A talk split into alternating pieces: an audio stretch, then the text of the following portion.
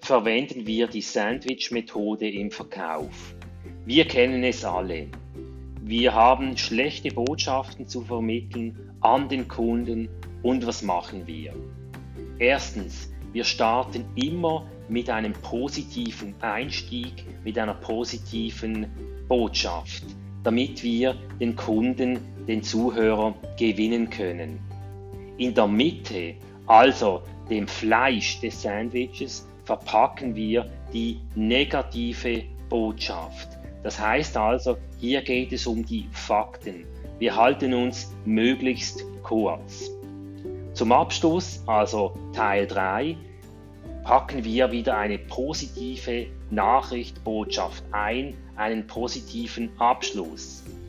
Durch das, dass wir das Brot schmackhaft machen, das heißt, Teil 1 ist positiv, Teil 3 ist positiv, wirkt die schlechte Botschaft Teil 2 weniger ausgeprägt. So schaffen wir es, Erfolg zu haben im Verkauf.